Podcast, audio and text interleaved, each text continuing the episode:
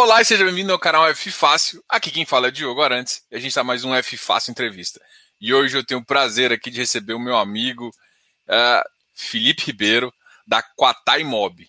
Mas o Felipe, a gente já trocou várias ideias, já falou no podcast dele, ele já falou aqui uh, quando estava na RBSEC. Então o Felipe é de casa já. Então aproveitem esse camarada aqui que entende pra caramba de papel. A gente tá, tá com vários projetos, a gente até vai comentar um pouquinho sobre os projetos, mas aproveitem essa esse cara aqui que é, sei lá, não vou nem conter elogios aqui, não, vou falar tudo. Vou deixar o Felipe falar um pouquinho, porque seja muito bem-vindo ao canal, Felipe. Obrigado aí pelo, por aceitar o convite. Boa noite, caríssimos. É, é uma alegria estar aqui de novo, tá? Assim, é, é, o Baroni fala isso, fala isso com muita propriedade e eu acredito nisso piamente. É uma indústria que além de a gente ganhar dinheiro, a gente também faz amigos, né? Então é uma realidade. Inclusive uma vez eu voltando para casa de carro, você ouviu uma freada que eu estava conversando, né, com você no carro. Ele veio uma fechada, você ouviu a buzinada, graças a Deus tá tudo certo. Graças a Deus. Não, desligou e de repente desligou o telefone. Caramba, ele tava. Fiz, fiz merda. Ele fez. Aí ligou, Deus. não, não, tô bem, tô bem. Aconteceu uma coisa aqui, Diogo. Não, mas... foi só uma fechada. Mas foi, só, foi, só, foi só aquela fechadinha básica. Foi só uma fechada. Mas tá tudo beleza, graças a Deus. É, é, viu, Diogo? O, o, a gente tá aqui, né, nessa indústria. E, e, hoje, né, tem, tem algumas lives e a nossa, né? E tem, teve também de tarde lives. Então, é, é, eu quero agradecer você, investidor, que é o apelido de militante, que está acompanhando a gente aqui agora e que está ouvindo daqui a um mês, um ano, essa live. Você é uma pessoa importante. Você faz diferença nos fundos, as informações que você pede fazem diferença e vocês fazem com que a indústria se desenvolva, né? Então, muito obrigado pela audiência de vocês. É importante valorizar os caras, né, Diogão? Com certeza. A gente está aqui justamente porque tem audiência, tem. Você ainda tem cotista, né? Você ainda, você ainda tem um outro cara te cobrando. Pois é. Além é. da audiência que você também, o Felipe também tá no Instagram, o Felipe já faz um trabalho lá muito, muito interessante.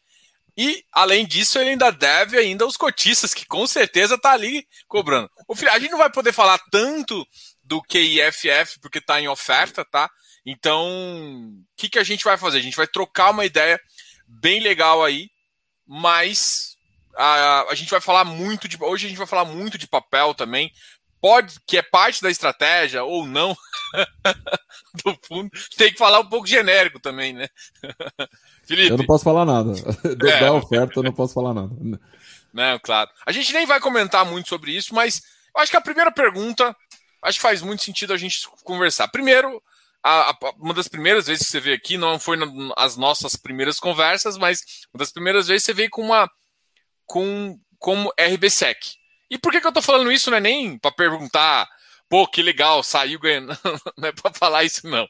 Mas é para saber o seguinte: é uma cadeira diferente, né? A cadeira onde você está preocupado com a operação do ponto de vista de gestão da operação ali, e quando você está preocupado com várias operações, tem que preocupar com a gestão, tem que preocupar com o cotista que quer.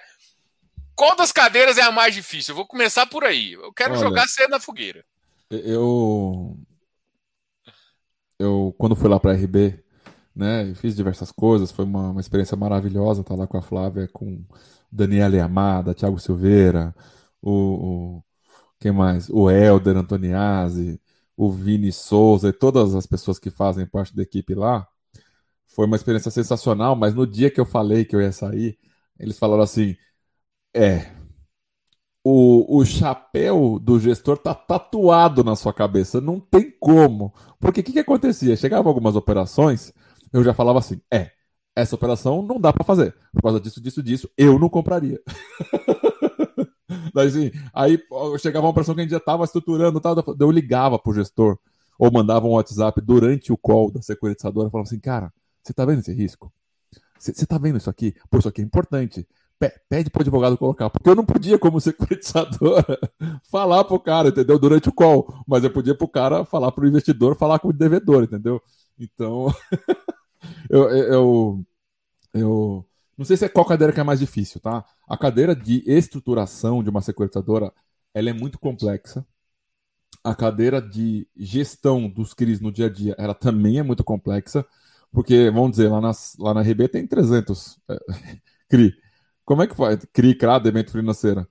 E são seis pessoas, sete pessoas focadas 24 horas por cento, 24 horas, 100% do seu tempo nisso né? Então, você tem que ter uma mente assim, um negócio meio.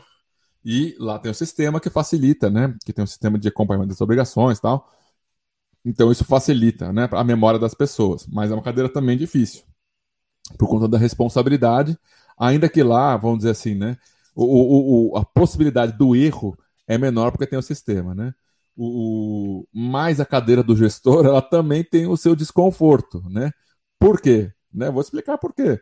Hoje, né, eu saí de casa, andei 250 quilômetros, é, fui até uma cidade que eu estou no interior, eu moro em Valinhos, então andei mais de 250 quilômetros, grande parte em estrada simples, para poder visitar um loteamento de uma possível operação de CRI que a gente está olhando. E depois voltei mais 250 quilômetros para cá.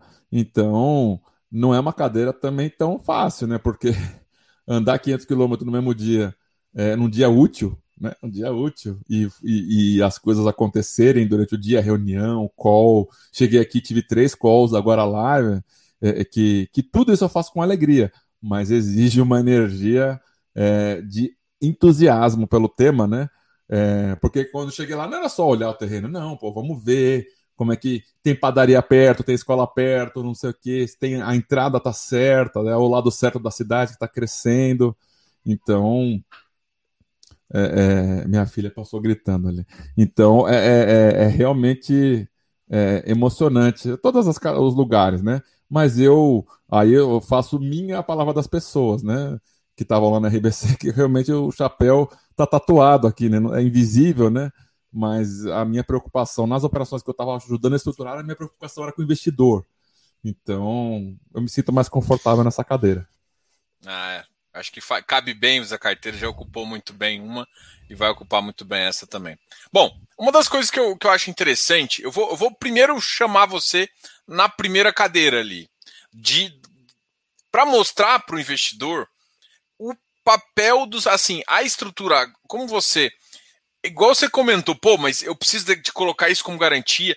Tanto que uma estrutura bem montada no começo, com um time de advogados, com um time da gestão da, da, da securizadora, com o time da gestão, uh, com o time que acompanha a operação também, time de estruturação, como você fazendo todas as amarrações, o, o CRI fica muito seguro, né?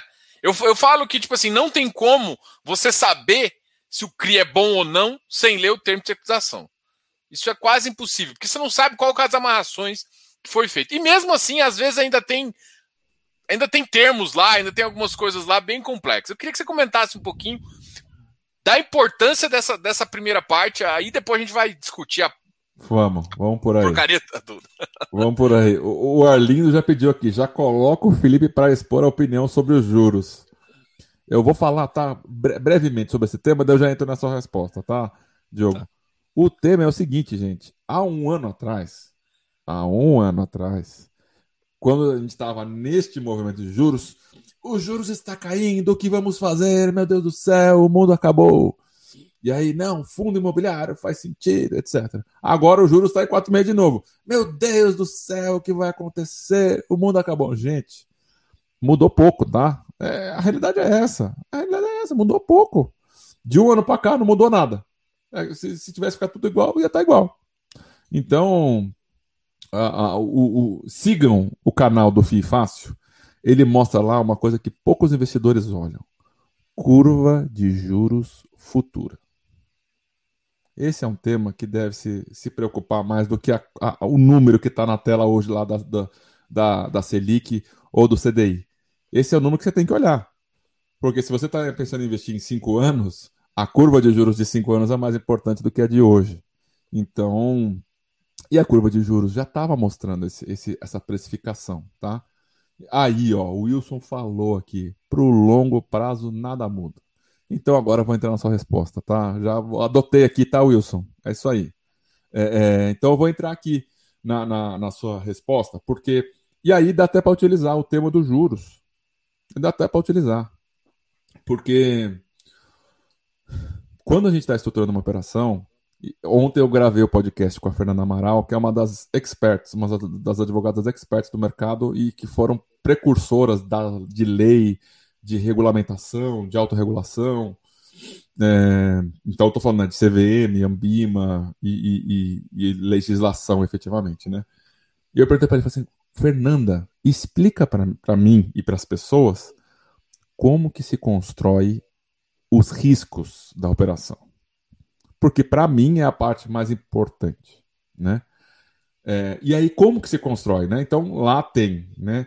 Os primeiros os temas que abrangem todas as operações, que é câmbio, economia do Brasil e etc. E agora todas as, todas as operações vêm com uma, um risco pandêmico, né? Para englobar aí, né? Agora tem todas a, a, elas têm. E aí ela falou que quando entra nos riscos específicos da operação, e aí como que se consolidam esses, esses riscos específicos? Por exemplo, se tem uma operação que uma garantia seja uma hipoteca, lá no risco vai estar falando, você tem o risco de execução da hipoteca, pode, pode perdurar durante muito tempo, você pode não ter o, o pode ter que arcar com custos do imóvel ao longo desse tempo e no momento da execução da garantia, pode ser que ela não seja suficiente para liquidar a sua operação. Ou seja, está muito claro. É, é, é, chega a ser assim, é, risco for dummies. Está lá muito explícito, está lá muito específico. Então, as garantias que são selecionadas e como elas vão ser é, formalizadas é um tema muito importante. Porque no final do dia, assim, Diogão, é, é a minha visão, tá? Quando eu vou fazer uma análise, é, é visão de. Não pode falar palavrão, né? Ferrou geral. Não, não sobrou nada. Ferrou geral, não sobrou nada. Então, que, que acontece quando ferrou geral, né? Putz, o aval não vale mais nada, os recebíveis não valem mais nada, você ficou só com a alienação fiduciária do terreno.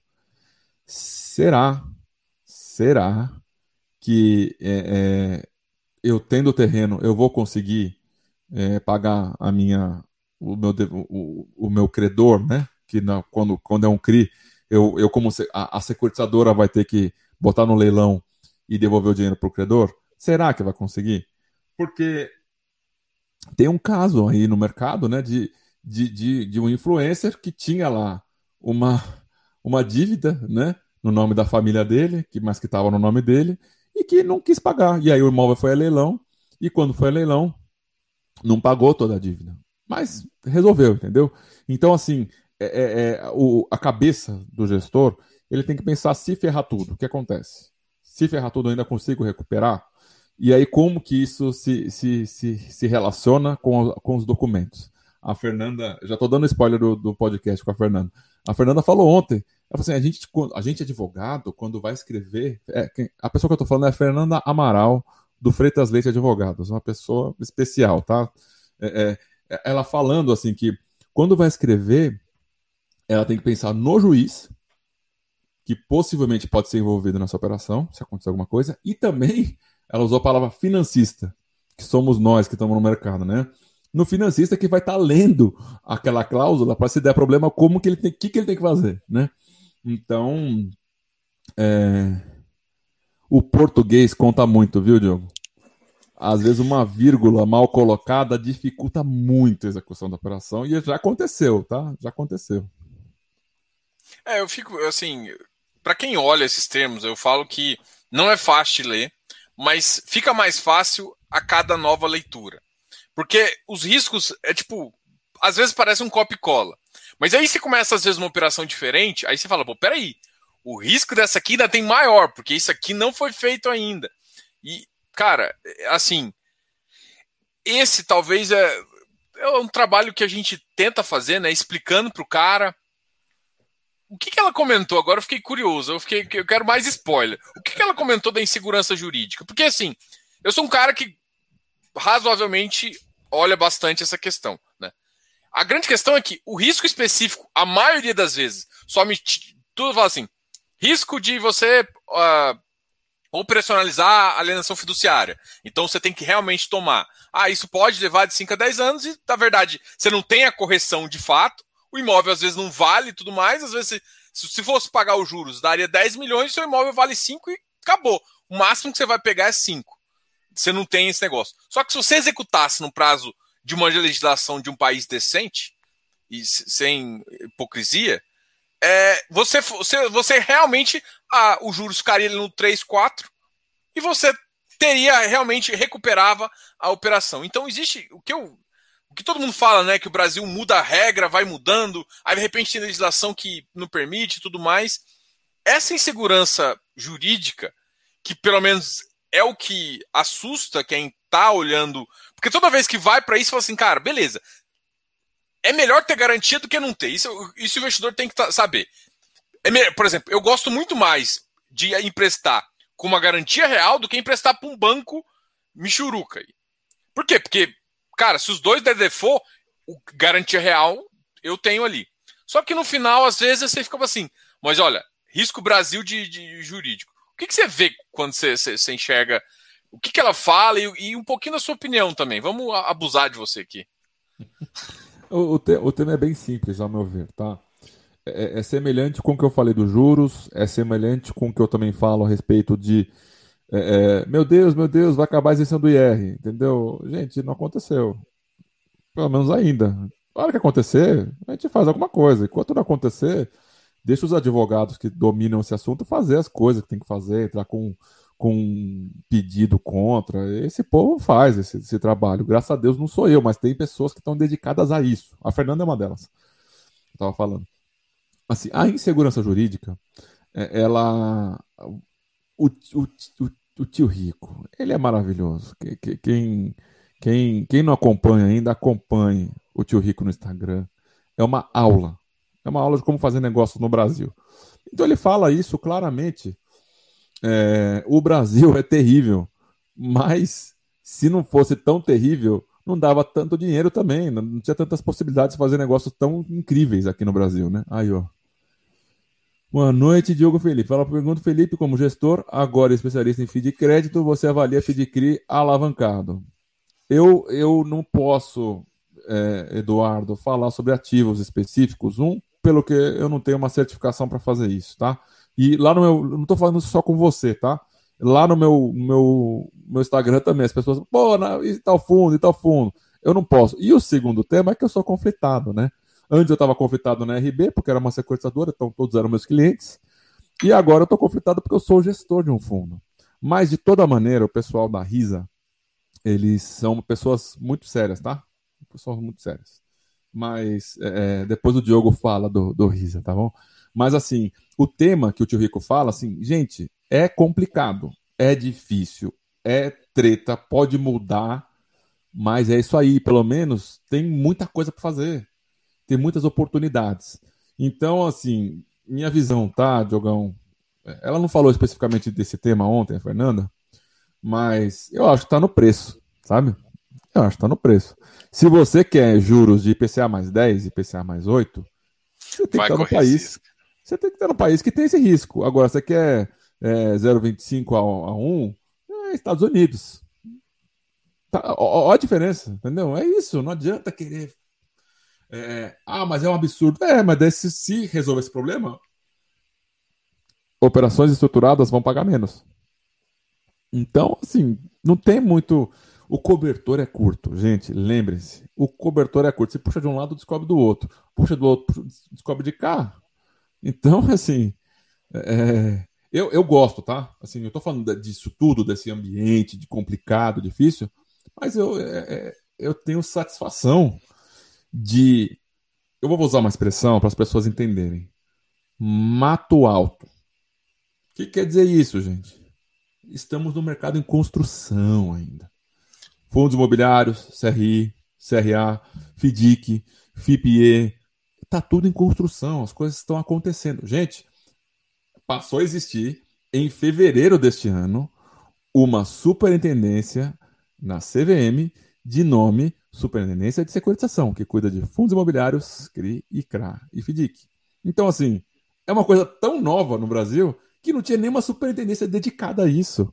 E isso tem uma beleza incrível, porque a gente está construindo, estamos fazendo as coisas acontecer.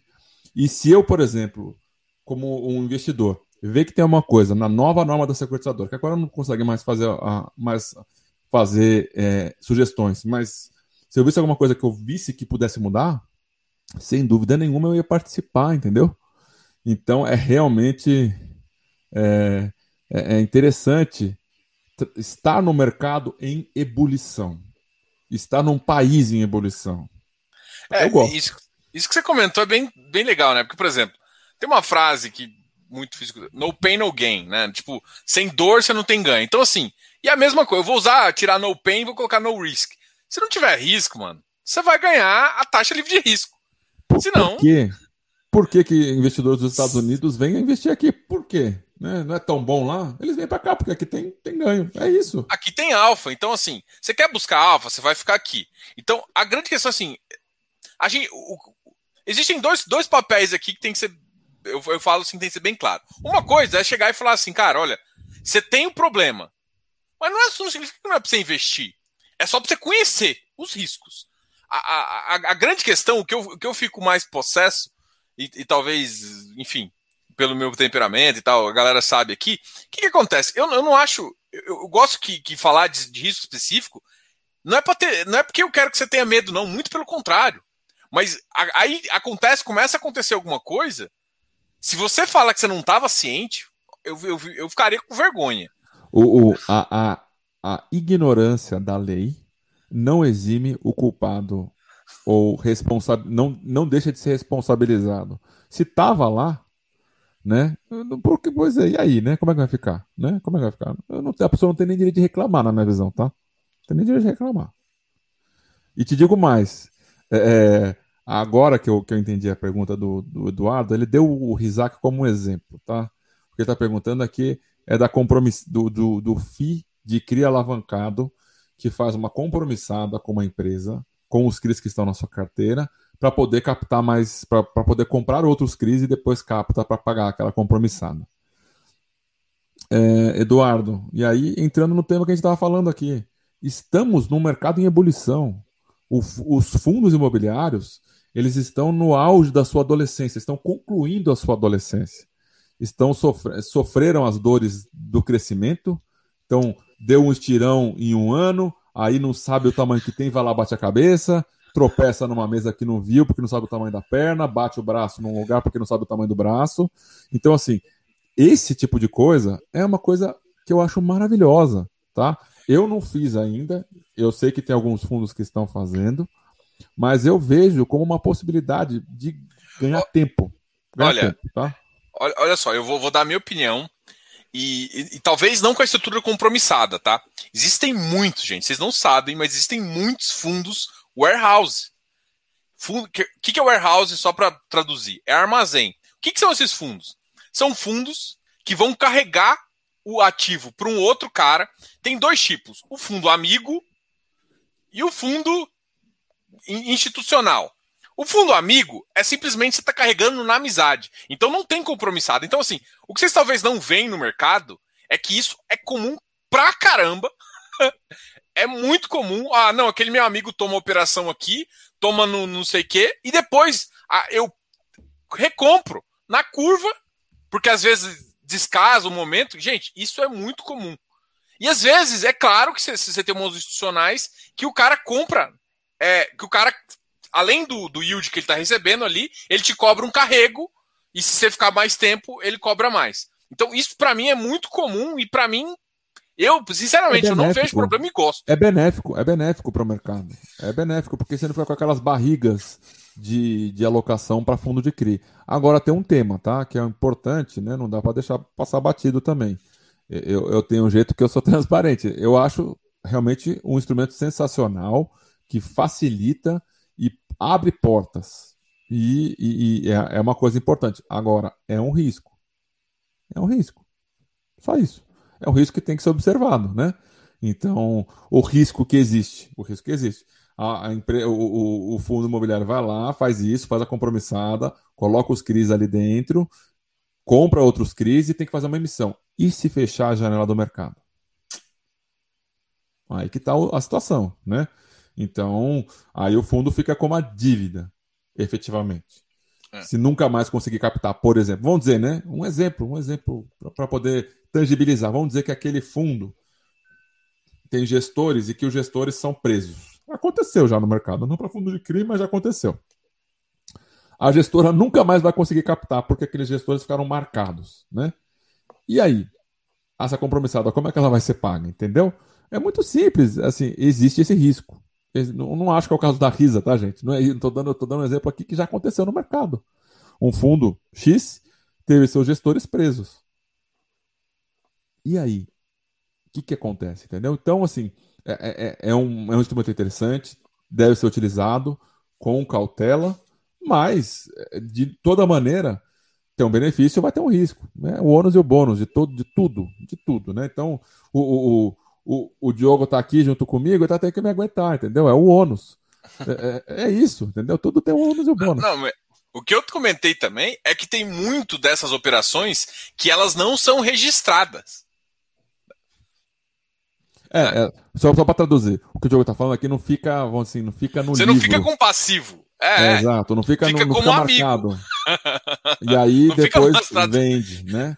Mas é. isso passa pela bolsa, tudo. O que ele tá falando é que não fica no relatório gerencial, vamos dizer assim, né? Tem umas que não passam pela bolsa. Não, você. desconheço. Só falo isso, desconheço. desconheço. Não, tá...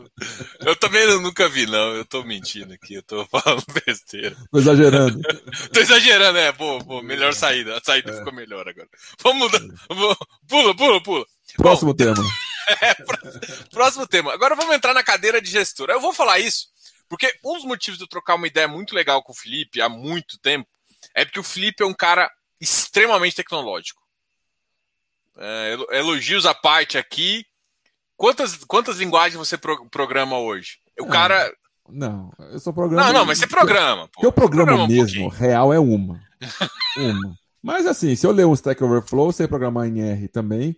E eu sei que diversos programadores não consideram o VBA uma linguagem de programação. Então não vou falar do VBA, mas eu também é, executo macros no VBA também há, há, há, muito tempo, que é uma coisa que eu, eu, eu, eu falo, Diogo, assim, é, tão, é uma coisa tão incrível, tão fascinante, que é como quase que se assemelha a uma magia, a uma mágica. Porque quem não sabe como faz, como que programa, a hora que vê o negócio acontecendo, é, hoje eu tive uma reunião, nem sei se a pessoa está vendo, mas se a pessoa estiver vendo, me perdoe que eu vou te usar como exemplo, tá?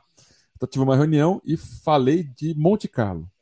Monte Carlo, para quem não sabe, é, você faz é, extensas simulações de cenários. Por exemplo, você faz mil cenários para determinado ativo, determinada análise que você vai fazer. E você faz com distribuição normal, com toda uma estatística que funcione por trás, para você tirar é, insumos para tomada de decisão.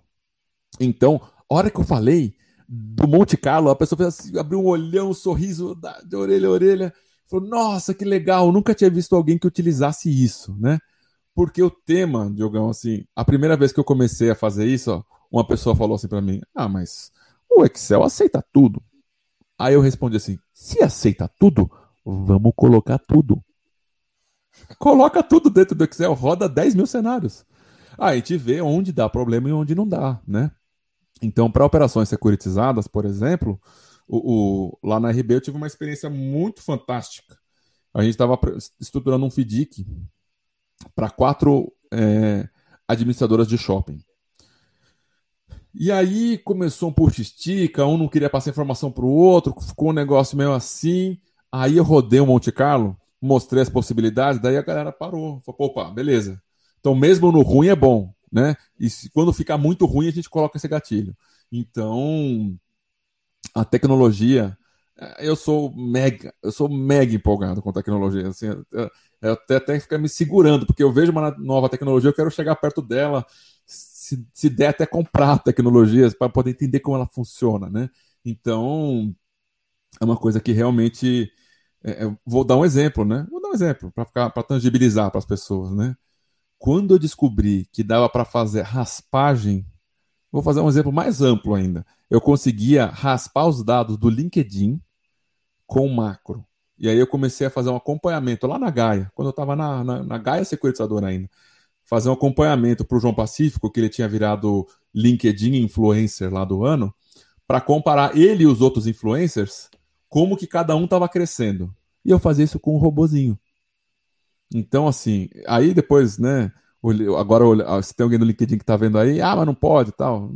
Vocês não pegaram o robô lá na época, então já foi, tá? É, e aí, assim, dá para fazer coisas sensacionais e que podem trazer muita informação interessante. Né? Então vamos falar de CRIs, vamos falar de, de fundos imobiliários. O Clube FI soltou na semana passada, ou no início dessa semana, uma ferramenta para alocação de caixa, para identificar a alocação de caixa. O meu amigo Rodrigo França, lá do DVFF, né? Uhum. Ele já tinha feito essa ferramenta já, através de robô.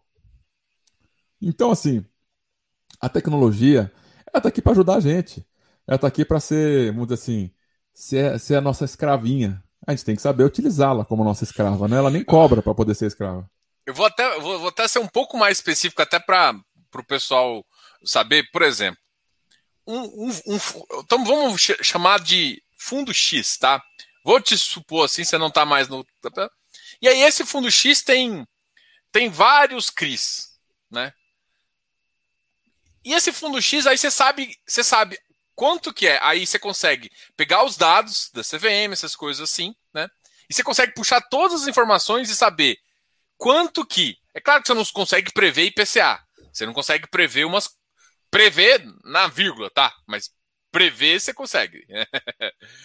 e aí, acertar, como é que funcionaria? É, é, você não consegue acertar na ponta vírgula, mas hoje em dia tá muito comum de você pegar a carteira de todo mundo, você consegue passar uma macro, passar várias elas numa carteira, você sabe o risco, você sabe a taxa, quanto vai pagar, quanto aquele yield gera, e você consegue analisar bem um FI de CRI nessa, nessa tomada utilizando uma linguagem de programação, utilizando não só macros como Python e outras coisas mais. É, vamos lá, tá? O, o, o, o tema é que quanto mais informação tem na internet, mais as pessoas conseguem utilizar as informações que estão lá dentro. Porque precisa de alguém que tenha a dedicação e o saco de ficar atualizando os robôs para continuar fazendo as coisas acontecerem, né? Então, você está fazendo uma pergunta muito específica e que eu falo com tranquilidade, assim, né? O, o, vou dar o exemplo lá do Veritar, tá? Quando eu era o gestor lá, a gente tinha aproximadamente lá uns 60 robôs, e que os 60 robôs, o que, que eles faziam? Tá? Então, uma, acompanhar o mercado primário, quer dizer, as emissões de CRIs. Outra, acompanhar o mercado secundário, como estavam negociando os CRIs. Aí, outros robôs que nós fizemos. Pegamos todos os CRIs que tínhamos em carteira, montamos todos os fluxos, na vírgula, até a sexta casa, batendo com o da securitizadora. E aí, isso que você falou, né? Então, putz, se o IPCA for para tanto, quanto que eu vou poder distribuir de dividendo? quanto eu vou ter de, de caixa juros e o quanto da amortização é juros, é, é, é, é inflação acumulada que eu possa distribuir. E aí, aos poucos, né, o que a gente foi vendo? A gente foi vendo que a gente tinha todo o controle para os próximos 12 meses, por exemplo. Né? E aí agora, né, vamos dizer assim, existe a possibilidade de fazer isso que eu falei com alto nível de acuracidade para outros fundos. Por quê? O fluxo de amortização está na CETIP, a taxa de juros, como que é montada a fórmula aproximadamente, tá? Porque tem há mais ou menos uns 50, 60 tipos de jeito de fazer a fórmula de CRI. É, é, e aí dá para fazer com alto nível de acuracidade quanto que o gestor vai ter de caixa para distribuir. Aí como que ele distribui, aí é uma outra coisa, né? Mas assim, quanto que o gestor vai ter de caixa para ele poder distribuir. Com isso, dá para tomar decisão. Agora, Felipe, me ensina.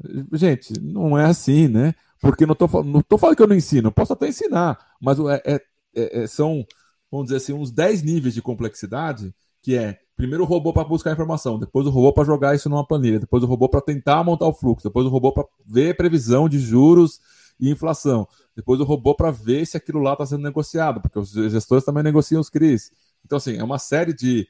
É uma ramificação, né? Então é como se fosse uma árvore que tem várias ramificações e esses, essas ramificações são os robozinhos de cada uma das pontas para tomar para ver para onde que, que toma a decisão. Mas assim, eu acho isso tão incrível, Diogo. Eu gosto tanto desse tema, porque é, é, tá lá, tá lá no meu, no meu LinkedIn. Se alguém for ver lá, tá lá. É, é, eu gosto do mercado de renda fixa, securitização, amo o mercado de renda fixa, securitização, Python e VBA e o que possa surgir disso. Porque eu realmente fico empolgado com o tema, sabe? O dia que eu descobri, é, é existe um jeito, e aí quem estiver escutando é, pode tentar, mas existe, existe um jeito de você entrar na CVM e ver todas as emissões 476 quase que ao vivo. Cara, é sensacional. Você vê o mercado inteiro ali acontecendo. É muito legal. E isso é uma informação que tem muito valor, né? Tem muito valor. E isso, naturalmente, vai gerar, é, em algum momento, um conhecimento para todos, né? Eu, eu acredito, eu acredito nisso. Que, que em algum momento é, é, terá alguma pessoa inteligente que vai pegar, que vai entender isso que eu falei lá do, da 476 e vai botar isso numa base, né? Que, que vai poder, por exemplo, hoje, né? A base de CRI tem um site lá, Títulos CRI, da CETIP, ou da B3. Você procurar B3 e Títulos CRI, você consegue achar um site que tem todas as, tem as bases de dados lá. Agora, não tem para CRA isso. Quem que vai fazer o primeiro desse negócio para CRA, entendeu? É um negócio que a B3 não fez ainda. E deve ter alguém aqui que já deve estar preocupado com o fundo de agro que vai sair. Então, assim, é, a gente, de novo, né? Se a gente for se comparar com o mercado americano, Diogão, nós estamos aproximadamente uns 20 anos para trás. Com o mercado americano de securitização, de fundos mesmo, né? Da indústria. Então, assim, é só a gente olhar o que tem lá já e trazer para o Brasil. E não é nem copyright, porque é um mercado tão diferente, mas as, é, tem suas similaridades, né? Cara, eu falei um monte de coisa aqui, nem sei se eu respondi sua pergunta. Respondi? Não, respondeu. E eu, tô, eu, eu já, já tenho curioso aqui, querendo que você envie esse link aí. Ah, eu passo aqui. Já querendo, curioso, eu quero olhar assim. Já, tô, já tem curioso querendo saber o link, até para começar a olhar, gente. Eu acho que, cara, a informação tá aí, né? Qual que é, por que que assim, assim, eu fico batendo muito na tecla, ah, sardinha, sardinha, cara? Hoje o problema do mercado, assim, não é problema, né? Mas hoje o mercado ele tá com muito CPF. Isso é ruim? De fato não, né? De fato não. Mas o comportamento da maioria das pessoas, como é muito guiado por por efeitos emocionais, né? É, não tem uma decisão, uma discussionalidade que acaba acontecendo esses altos e baixos sem ter o fundamento. Então, qualquer coisa que ajude o fundamento, para mim, tem que ser divulgado assim nas minúcias, né? Porque, gente, o mercado fundo, fundo imobiliário pode ser que se permaneça assim por muito tempo, que seja sempre mais CPF, que os, que os institucionais não se interessem na medida da proporção. Só que as pessoas têm que educar também a começar a entender o que é valor de ativo, é fazer como se fosse o valuation mesmo, fazer o valor do ativo e parte do valor do ativo, gente, é olhar as operações, operações de CRI. É muito importante e é disso que a gente está comentando aqui também. Vou aproveitar o, o, meu queridíssimo amigo Felipe. Você sabe quando eu começo assim, você já sabe, né? Lá vem. Lá vem. Ai, ai. Bom, vou, vou, aqui. Então, o que, que, que eu acho que começa a fazer sentido? Aquela história, a gente até já trocou uma ideia algumas vezes uma Já. história que eu bato no martelo é o seguinte, pessoal. Todo mundo, todo tem muita influência. Assim, eu, eu até vejo sentido nisso. Fala que papel se compra no VP. Concordo com a maioria. Só que a pessoa tem que entender um pequeno detalhe. Nem sempre o VP é o VP. Deixa eu explicar isso de uma forma mais tranquila. A grande questão é o seguinte: existem formas de cálculo de VP diferente para diferentes administradoras. E aí, Filipão? Resolve essa aí. Vamos lá, né? Então, de novo, gente, é uma, é uma oportunidade, né? É, é, tudo depende do olhar, né? Parece um pouco etéreo e um pouco filosófico o que eu estou falando, mas é uma realidade. Tudo depende do olhar. Então, vamos dizer, se a gente tiver hoje quatro administradores dos grandes que ficam focados em fundos imobiliários, estamos falando quatro, tá? Dentro desses quatro, assim, as pessoas que trabalham nesse setor específico de precificação não são tantas também, né? Mas o que acontece é que às vezes tem um chefe que vê diferente, tem outro chefe que vê de, outro jeito, aí, puta, muda o chefe, aí o chefe quer ver de outro jeito. É, é, é... Então, o tema é o seguinte: tá? é como se fosse. É... Deixa eu ver uma analogia aqui boa, tá? Para poder facilitar para as pessoas entenderem. É a leitura de um livro. Uma pessoa lê um livro e ela vê mais valor no primeiro parágrafo. Uma pessoa lê outro livro, é, é, lê o mesmo livro e ela vê mais valor no segundo parágrafo. É o mesmo livro. Estão escritos as, o código, o que está lá dentro. Que o livro nada mais é que um código em, no qual as letras estão cifradas em uma mesma ordem. Nada mais do que isso. Então, assim, o código que está lá dentro é o mesmo. As pessoas, quando lê, lê diferente. Estamos falando de um CRI agora. Então, quando o, o, o, o administrador X ele olha para aquele código, para aquele CRI, ele lê de um jeito. E aí começam a acontecer as maluquices. Por exemplo, o, aconteceu recentemente, não foi nem comigo, com uma amiga minha. É, uma amiga e um amigo. Eles falando que estavam negociando um CRI e não chegaram no mesmo preço na mesma taxa. E dois fundos grandes. Como é que, como é que explica? Diogo, como que explica? Não tem como explicar. A única explicação é um leu e deu mais valor a uma parte do livro e outro leu, leram o mesmo livro, mas outro leu e viu mais valor em outra parte, né? E aí que tá a beleza do mercado financeiro. Para mim eu acho isso lindo realmente, porque eu, né? Eu entendo que aquela parte é mais importante, o outro entende que é outra parte. Então, assim, o mesmo CRI ele pode ter precificações diferentes em administradores diferentes. É, acontece, gente. Não, não é assim uma coisa absurda. Acontece. Por exemplo, aconteceu quando eu estava lá no Fator. A gente tinha um CRI, o, o administrador do Fator era um, e quem fazia o, o preço, a valoração ao mercado era uma custódia, que era um terceiro. E fomos negociar o, esse CRI que um outro fundo tinha, mas era o mesmo CRI. Não chegamos no preço, no mesmo preço, né? Com, a, com uma taxa. Não chegamos. O mesmo CRI. Só que o que aconteceu? Lá no outro dimensão estava marcando, marcado a tal a valor presente e a valor de patrimônio, né? E no nosso fundo estava marcado de um jeito diferente. Então, a beleza do mercado, né? Todo dia sai o inteligente e o otário de casa. Aí eles se encontram na bolsa e fazem negócio. Os dois achando que são inteligentes. Obviamente alguém tá, tá, tá sendo perdendo, né?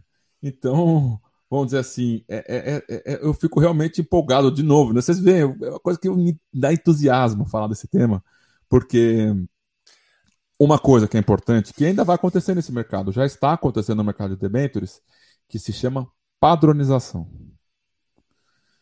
é um tema muito importante. Mais que a, a Flávia Palácio, quando eu gravei. Eu tô dando um monte de spoiler dos podcasts, meu Deus. Nem soltei os podcasts ainda, eu tô dando os spoilers. Quando eu conversei com ela, ela falou uma coisa que me abriu a cabeça que eu não tinha conseguido pensar desse jeito ainda eu achei muito legal. Ela falou assim: Felipe, é muito interessante que a CVM ela deixa o mercado andar para depois regular.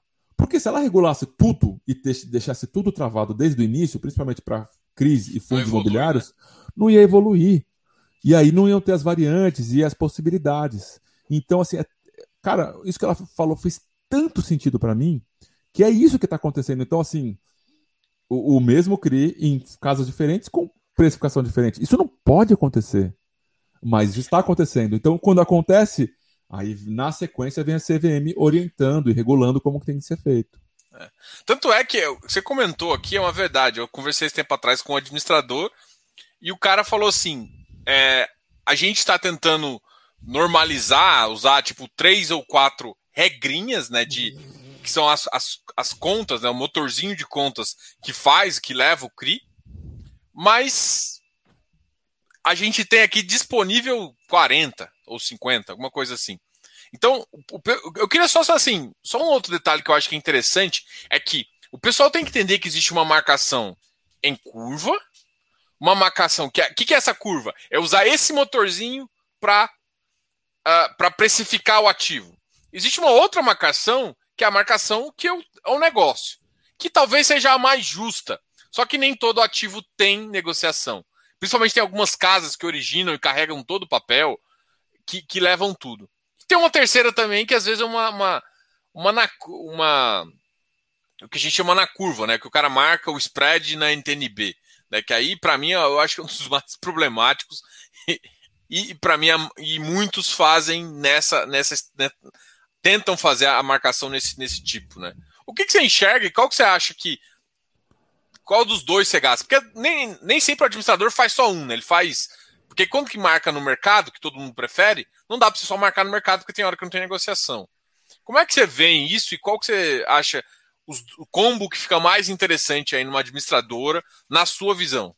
É, ainda vai acontecer isso que eu estou falando. Eu não, não vejo que nem tem que ter previsão para acontecer, mas é o caminho que tem que chegar, tá? Os bancos, é, eles têm como dever, na hora que eles vão comprar algum ativo, né, de dívida, eles têm o dever no Banco Central de marcar em algum, algum livro, Livro é, é como ele vai deixar, vamos dizer assim, marcada a posição. E nesse tem algumas opções de livro para ele marcar, tá? E eu vou dizer duas, né? Um é o, é o HTM, que é o Hold to Maturity, que é levar até o final, né? E o outro é um book de negociação. Conforme você opta por um desses dois livros, e tem um terceiro também, tá? Assim, mas quando, quando você opta por um desses dois livros, você tem o dever, portanto, você se posicionou perante o Banco Central, que você estava se posicionando aquele ativo naquele book. Então, até o final da vida, ou até você terminar de negociar completamente aquele, aquele ativo, você tem que marcar ele de determinada maneira. Então, se você vai marcar, se você vai levar ele até o final, o seu dever é marcar ele na curva. Tem que marcar ele na curva. O que quer dizer isso? A, a formulinha que tem lá dos juros ou com, com inflação.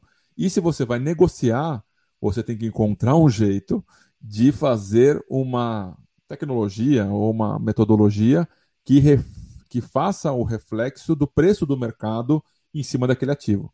O, o jeito que eu vejo, tá, Diogo? Os fundos imobiliários têm que caminhar para isso. Então, quando for colocar o seu CRI na sua carteira, falar assim: olha, esse ativo aqui é HTM, eu não vou vender ele, em hipótese nenhuma.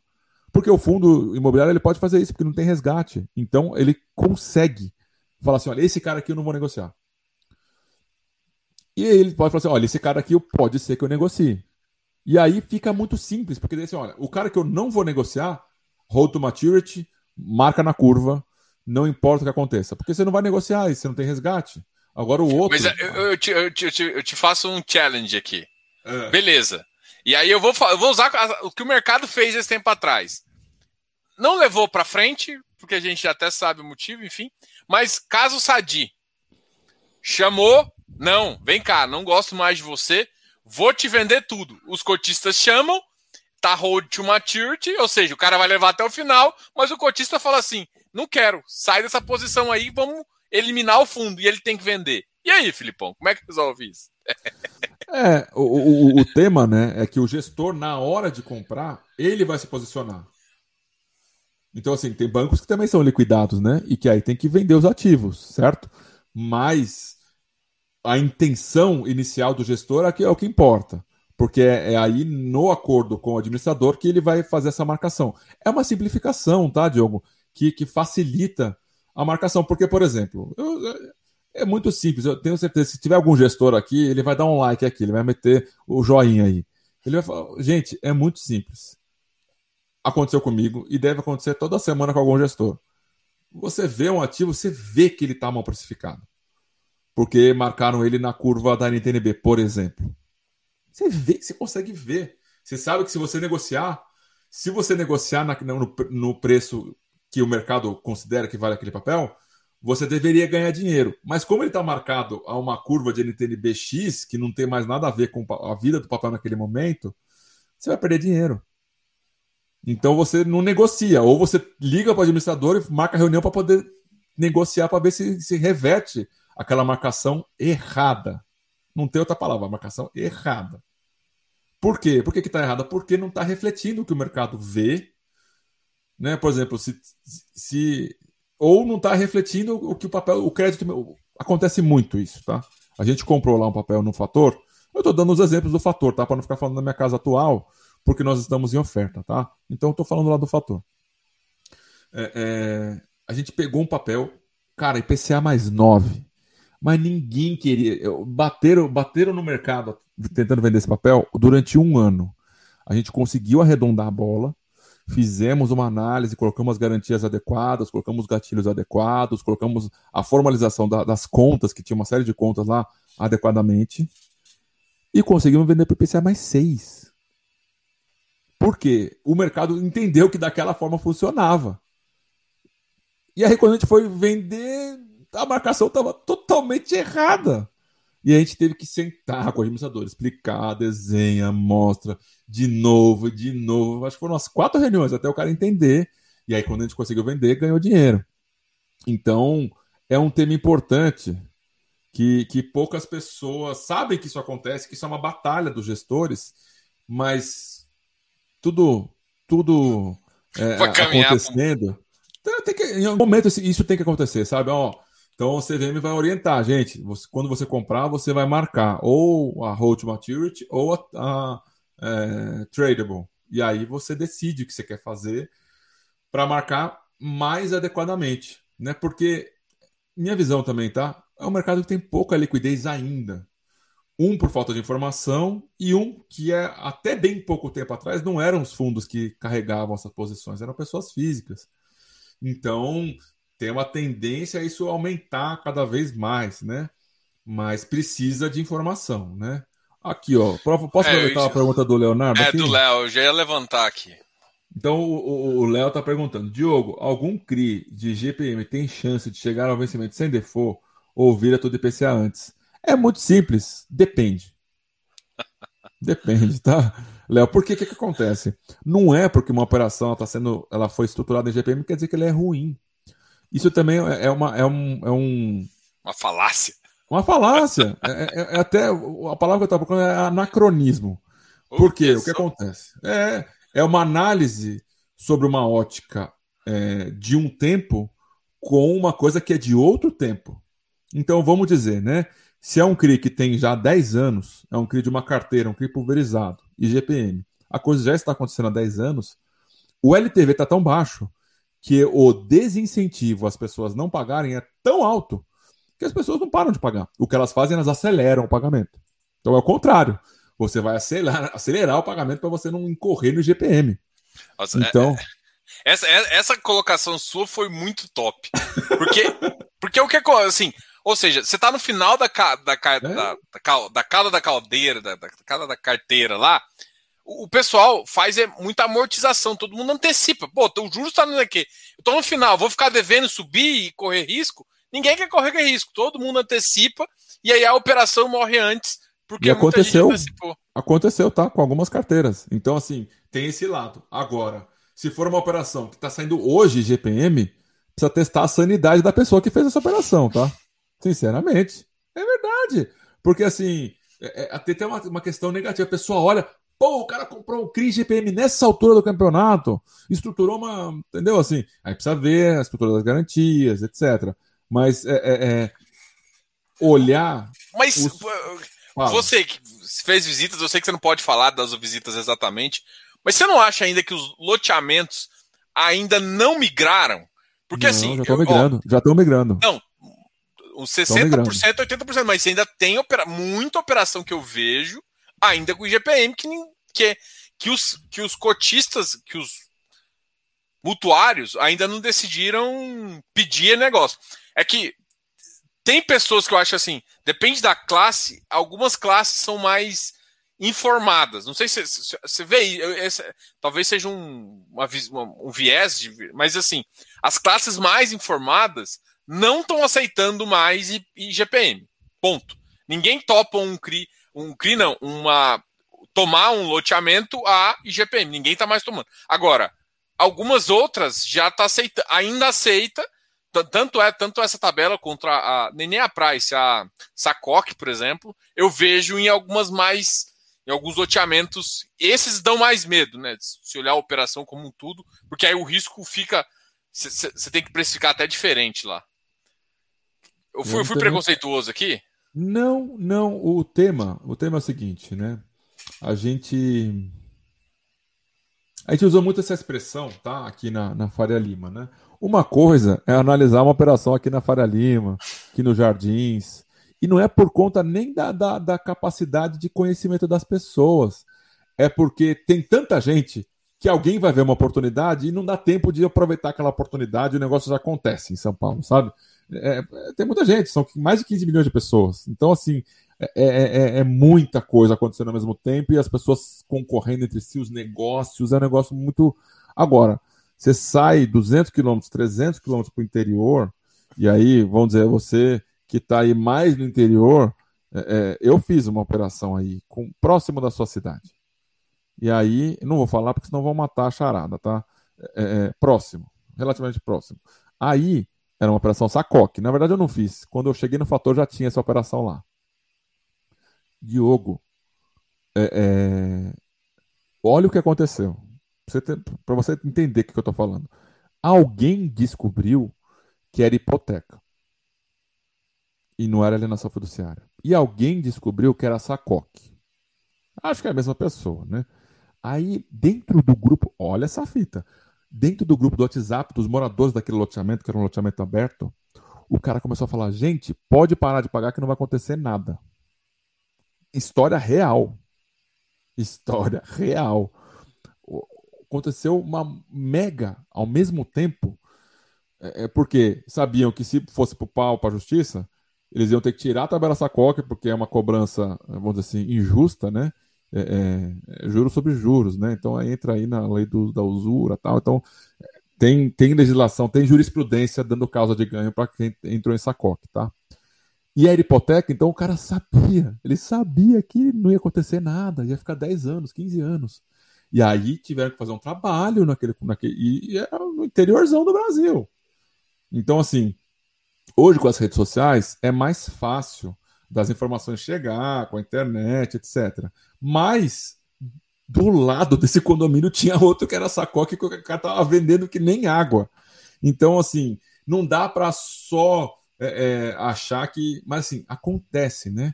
E, e esse, esse, esse para mim é um caso específico, né? Imagina, alguém descobriu que se não pagasse não ia dar nada, porque era hipoteca, e que se a empresa entrasse no pau, também não ia dar nada, porque era sacoque. Então. Então, assim, foi o pior dos mundos, né? Aí o que aconteceu? Tinha o, o, era uma dívida corporativa com os recebíveis como garantia. Aí o, o, o, o devedor entrou pagando tudo e ficou lá com, o problema na carteira dele, entendeu? Mas é, é, a, a, força. Minha, minha avó era médica, minha, minha mãe professora. E até a minha avó ficar bem velhinha, elas tinham uma discussão de que, que melhorava o mundo, né? No Brasil, né? E minha avó falava que era saúde e minha mãe falava que era educação. Até que um dia que minha avó deu o braço a torcer, educação. Que você pode educar a pessoa a se cuidar com a saúde, pode ensinar a pessoa a escovar os dentes, pode ensinar a pessoa a comer melhor, né? Então, a educação, ela faz tudo acontecer na vida da pessoa, inclusive ela se livrar de algumas arapucas, né? Tem um amigo meu, olha, a situação do cara. Dar, é bom dar esse exemplo aqui em São Paulo. O cara era motoboy. Ele era porque roubaram a moto dele. Aí ficou sem trampo. E ele morava numa casa que ele tinha herdado da mãe dele. Amigo, ele tá botando para vender a casa para fazer day trade, achando que vai ficar milionário. Eu falei com ele. Não adiantou, o cara tá, tá ali. Ó. Então, assim, a, a, as pessoas que a gente encontra no caminho que a gente vive fazem muita diferença. Então, assim, o, o, o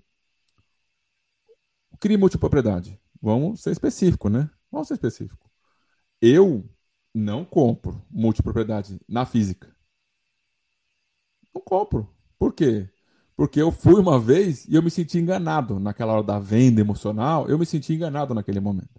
Então eu não compro na física, tá? Tô falando eu, Felipe, comprar o, o, o lote lá, né? E sei que tem muita gente que compra, tem amigos meus que compram. Mas assim, eu não compro. Daí se alguém vem me perguntar minha opinião, eu falo assim, cara, o, a, estar lá, ter uma semana em tal lugar, não é para mim. Não, não gosto de fazer isso, né? E aí tem pessoas que gostam. Então, assim, as, as vivências das pessoas, né? é, é que importa e que vai gerar o, o, que a pessoa pensa. Então, por exemplo, a gente comprou lá no Veritá um CRI multipropriedade. Mas eu só comprei a hora que eu entendi muito bem a carteira, fui atrás para entender como é que funcionava a revolvência, distrato. Então, assim, é, é questão da experiência das pessoas, tá? Dei uma volta filosófica aqui, mas falei alguma coisa aí. Não, a, a, volta filosófica foi exatamente essa ideia, né? Vamos trocar uma ideia, não vamos falar aqui de ativo. Acho que respondeu o Léo, né? Então, assim, é, algum CRI de GPM tem chance de chegar ao vencimento? Com certeza. Ultimamente, você tem uma chance grande dos de GPM virar IPCA por pressão dos mutuários? Também. A pressão está cada vez maior e. Só que assim, eu também fico pensando que, por exemplo, é, e aí você pode até comentar também, assim, na minha visão, a gente bateu ano passado 25 de GPM, esse ano deve ficar nos 19, é o que é a expectativa. E no ano que vem, 9. 9 é alto, com certeza. Mas já está mais normal, né? Não está nos dois dígitos. E aí, se for projetando para cima, você vai projetando cada vez um pouco menor para fazer.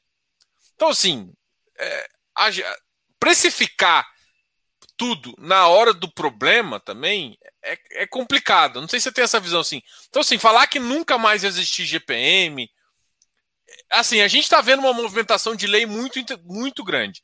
Se as pessoas começarem a aderir a isso, beleza, isso realmente vai e GPM vai ser uma coisa que você vai falar para seu filho, o cara não vai nem saber o que, que é.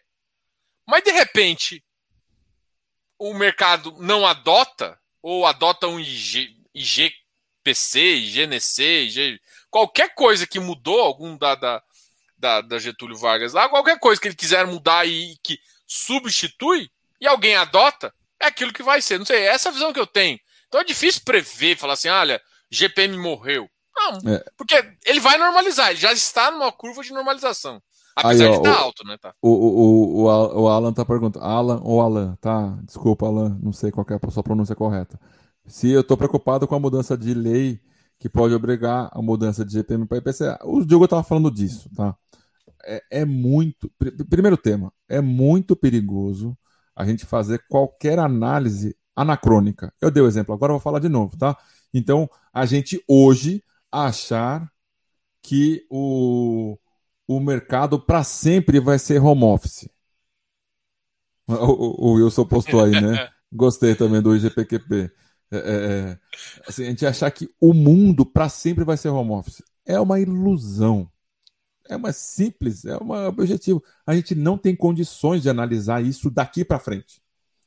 A gente, com a experiência que estamos vivendo hoje, terrível de pandemia, achar que daqui a 100 anos vai continuar tendo home office é, é, é muita presunção. É muita, a palavra é essa, é muita presunção. Aí tem um segundo problema, tá? O, o, como que eu vou falar isso? sem parecer partidário, tá? Então eu vou falar, eu não estou sendo partidário. Entendam isso e se alguém fizer um corte, coloque essa parte, tá? Então o, o tema é o seguinte: as pessoas que estão no palanque, elas têm interesse em holofote. Muitas delas, a maioria. Então, uma lei dessa, na minha visão, ela é um tanto de chamariz, tá? É muito mais eu tentei passar e não deixaram e eu quero o bem da população do que efetivamente, porque pense bem comigo. Uma coisa é a gente só olhar com o olhar do pequeno, da pessoa, do frágil, do coitado, né? É uma visão. É uma visão. Outra visão é gente olhar com o olhar do empreendedor. E que todos nós podemos ser um dia este empreendedor, este empresário. Então imagina, você é, é desenvolve um empreendimento e, e, e, teve os gastos em GPM, que já chegou em 30 lá, em 30% lá em 2000, tá? E aí, quando você vai receber e esperando receber aquele empreendimento que você gastou, você recebe em IPCA. É um tanto quanto frustrante. É o que eu falei no início. As regras podem mudar, mas será que é interessante o governo intervir desse jeito? a mão na mão grande. Será que é interessante? Eu não sei. Na minha visão, Opa, é Alan. Alan. Alan. Alan. É isso. É, é, é assim, no final do dia, eu não estou preocupado com a mudança. Eu estou preocupado com esse tipo de atitude de uma pessoa que, que está deveria estar no nosso de, defesa dos nossos interesses, preocupada em chamar atenção, porque na, na minha visão é mais isso do que efetivamente é, é, ir nesse sentido, tá? Porque aí é uma crítica diretamente à pessoa que está fazendo isso, tá? É uma crítica, assim, construtiva, tá? Não, é, eu, eu, vejo da mesma forma, né? Porque assim, cara, toda vez que um governo tenta meter o bedelho em contratos particulares, independente que seja, é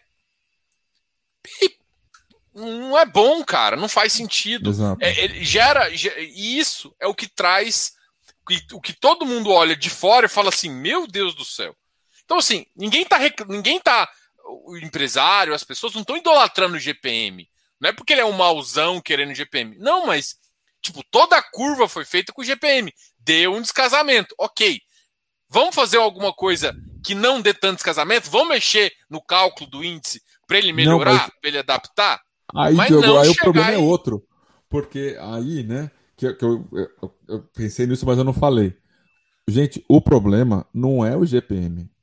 O problema não é esta sigla. O problema é o Brasil. o GPM é só um espelho. Ele é um retrato do que está acontecendo. Ah, mas o GPM está muito alto. Gente, o GPM ele é só um medidor. Ele está medindo uma coisa que está crescendo, que é a inflação.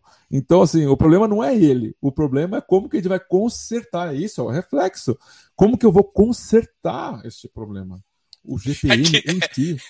É que no Brasil é mais fácil consertar o contrato dos outros para todo mundo achar que tem uma inflação menor é do que de fato consertar o problema, né? Exato. Então, assim, é, é, é, é tão absurdo. Ninguém quer resolver a raiz, né? É todo mundo quer cortar o... O, o, o, Alan falou. É matar o paciente para matar a doença, entendeu? É, é, é, o cachorro, é o, é o poste mijando no cachorro. É tão, é tão fora da realidade, na minha visão, tá, gente? É tão fora da realidade. O GPM tá alto. Ah, nossa, que problema. Ok. Então, o que, que a gente pode fazer na macroeconomia, na microeconomia, e puxar juros para cá e corrigir dólar para lá, para resolver? Vamos responder essa aqui do. Opa! Você fica depois, peraí. Opa! Foi três aqui, Renato, é. agora acertei. Se tivermos uma tributação nos CRIs com preservação do estoque, quais são as opções de gestor poderia ter para minimizar o impacto negativo? Renato, eu assim, cara, eu vou falar da mesma maneira, tá? Ontem, gravando o, o, o podcast com a Fernanda, a gente falou disso. Minha visão, tá? É tão absurdo a proposta que tá lá. vamos dar um exemplo. Vamos dar um exemplo. Então vai tributar, beleza? Vai tributar os, os fundos e os CRIs. Então, o fundo de CRI, já, já tinha gente preocupada em bitributação, né? Mas vamos ficar só na tributação do, eu, do... eu, eu, tinha falado isso também. Eu falei, pô, do jeito que está escrito, pode Não, ter bitributação. Aí, então vamos considerar que o, o, o fundo CRIS11, o fundo CRIS 11, ele tenha até aquele momento o estoque dele. Gente, não tem resgate. Aquela até, até aquele momento, todas aquelas captações feitas, elas é, são sem, sem imposto de renda e as próximas são. Ok, mas e os CRIs que vão entrar? Eu tenho amortização, eu tenho que, que captar e colocar CRI de novo. E aí? É tão sem pé na cabeça, é tão sem pé na cabeça, que eu realmente não estou preocupado com esta redação. Não, não estou mesmo. Assim, é, é, é, eu tenho certeza que não é isso que vai ser passado. Se for passar alguma coisa, não vai ser isso. Porque não tem como. Imagina, o que, que vai criar? Vai criar uma cota diferente? Gente, não, não, não, tem nem como passar um negócio desse. Não tem como, porque.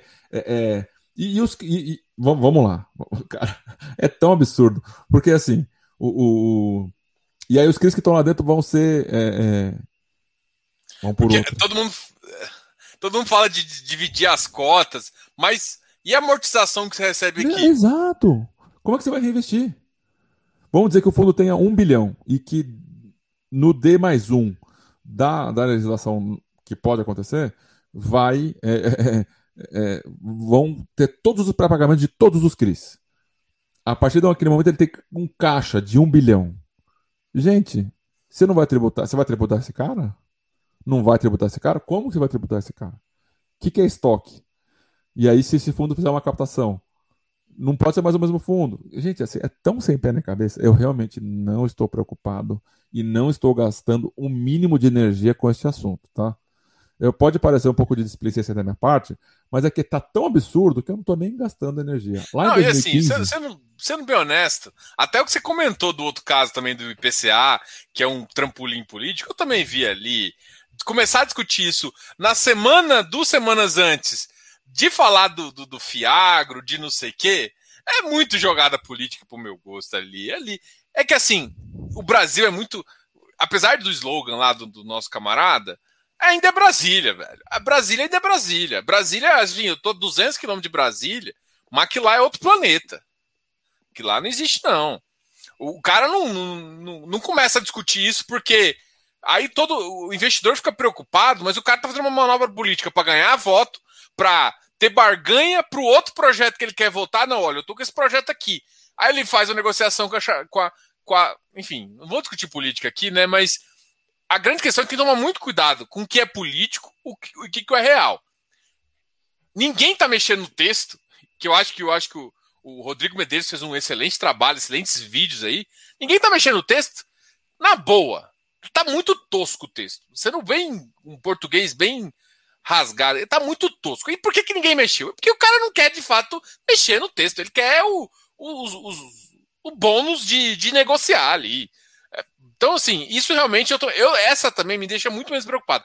A de dividendo, e, e o que é totalmente diferente ali para as ações, é uma, é uma coisa que o governo já, assina, já sinaliza há um tempo. Por quê? Que, o que, que eu falo, né? Quando, quando o cara fala de FI, o objetivo do governo é incentivar infraestrutura e mercado imobiliário. Por isso que tem isenção. Ele quer dar dinheiro para esse mercado, incentivar. E para ação, o que o cara quer é que evite dividendo para a empresa, para o dinheiro ficar na empresa e para gerar mais economia. Então, o incentivo é da economia. Então, assim, a, assim eu, eu, sei que é que a visão minha é de empresa, né? A empresa, o cara deixa o dinheiro na empresa porque não vai ser tão interessante para ele ficar distribuindo tanto, então dá mais emprego. É uma, uma tese assim. É claro que tem que tributar menos na base, né? Mas é uma visão assim, eu, eu, não, eu não vejo esse tipo de governo começar a querer tributar loucamente. Assim, para mim não faz sentido pela estratégia. É isso que eu sempre enxerguei. É isso aí. Vamos ver outras perguntas aqui? Vamos. Felipe, acha interessante a tese de FIIs investir em FDICs? Acho demais. Acho demais. Porque. E qual a vantagem em relação a investir só em CRIs? Não, acho, minha visão, tá? Assim, tem uma desvantagem investir em FDIC através de fundo imobiliário, né? Que você vai pagar o imposto de renda. Então, para isso, tem que ser um, um, um FDIC que pague bastante para poder compensar, tá? Mas, de toda maneira, é tudo securitização. Então, quem consegue fazer um CRI pulverizado com estatística, gatilho, entender como é que funciona essa lógica, conseguir analisar um FDIC, é igual é a mesma coisa, tá? O único tema é que tem uma questão operacional diferente, que um é por securitizadora, o outro é por um fundo. Mas, é, é de toda maneira. Mas a subordinação uma... é a mesma, né? É, todo, todo o conceito estatístico de gatilhos, cascata de pagamento, é tudo muito semelhante. Não é exatamente igual, porque é renda fixa, o CRI, o FDIC é renda variável, né? Porque tem a, a marcação da cota, né? Mas no final do dia o conceito é muito semelhante e tendo estatística para ser analisada, você consegue fazer uma análise tranquila. Agora, qual a vantagem de investir somente em CRIs? Tem algumas vantagens de investir, investir somente em CRIs. Uma é dessa que eu falei, né? Você, vai ter que pagar imposto de renda em cima do FDIC. Do CRIs você não paga. Agora, quando você. Aí eu estou falando aqui do estado da arte, tá, Diogo? Estado da arte. Então, quando você consegue criar é, robôs para fazer o acompanhamento de todos os seus CRIs, você tem um trabalho grande para montar esses robôs. Depois é muito fácil. Depois é mamão com açúcar, tá? Então, dá um trabalho chegar nesse momento? Dá, mas depois que chega, então você simplifica, né? Vamos dizer assim, com uma equipe de três pessoas, quatro pessoas, é efetivamente possível cuidar de 100 CRIs tranquilo. Tranquilo, tá?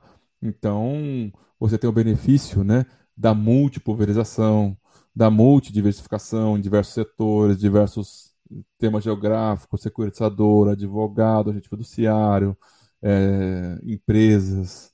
E, e, e, aí a minha visão né, é que o, o fundo de CRI é o instrumento que mais possibilita a diversificação de risco no Brasil, mais que todos os outros fundos. Então, eu sou entusiasta do tema, né? Ah, eu digo que a única coisa que correlaciona todos esses, esses ativos é justamente o IR. Mas que isso daí é para todos os fundos imobiliários, né? Então, é, é, é por aí. O Léo que está aqui deve concordar com você também. O Léo é fanático por FI de CRI. Eu gosto muito também, eu acho que é um excelente produto aí. Filipão, muito obrigado aí. Eu sei que, pô, a gente é parceiro aqui. Uma, uma última pergunta aí. E você acha que quando que vai um sistema desse, em vez de cada gestora fazer a sua, quando que vai ter um, um SAS aí, um, um, um, uma, uma que já faz isso e às vezes até entregando para o investidor, né? Eu, como investidor, querer essa informação e não ter que ser gestor ali.